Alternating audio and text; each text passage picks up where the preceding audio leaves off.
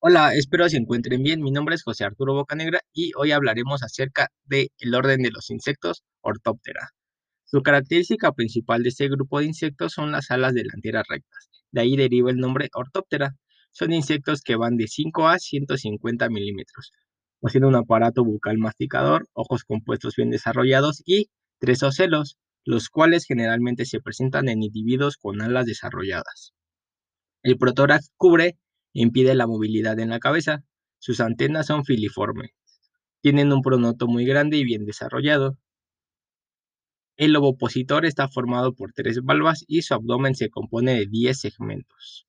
Otra característica distintiva de este grupo es su tercer par de patas, el cual está adaptado para saltar y posee espolones para adherirse mejor al sustrato. Son insectos que estridulan, es decir, producen sonidos mediante la fricción de ciertas partes del cuerpo. Este grupo se compone de dos subórdenes. El primero es calífera, el cual tiene antenas no más largas que la cabeza y el pronoto juntos, a veces con menos de 30 artejos. Los órganos auditivos se encuentran a cada lado de la base del abdomen. Tienen un ovopositor compuesto por dos pares de valvas. La estridulación se produce al frotar el fémur posterior contra la tegmina o el abdomen. El segundo suborden es encífera, el cual presenta antenas normalmente mucho más largas que el cuerpo y están formadas por más de 30 artejos. Tiene órganos auditivos situados cerca de la base de las tibias anteriores y los órganos estridulatorios se sitúan en la base de las tegminas. Dentro de las curiosidades de este grupo tenemos que la estridulación se divide en dos. La primera es un sonido reflejo, que es una respuesta hacia un estímulo exterior, por ejemplo cuando están compitiendo contra otros insectos. El segundo es el sonido psíquico, que es una respuesta a un estímulo interno, por ejemplo al momento de cortejar a sus parejas. Este grupo de insectos cuenta con 19.000 especies, de las cuales 920 se encuentran en México.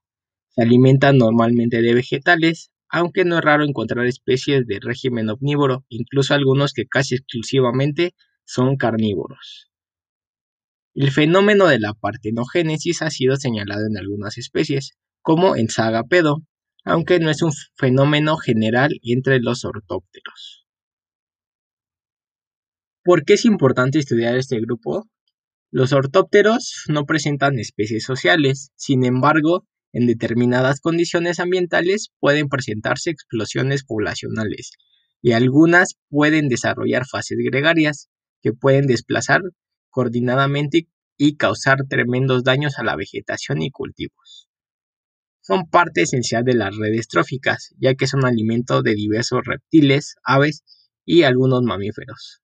También son indicadores del estado de praderas y pastizales, así como su grado evolutivo.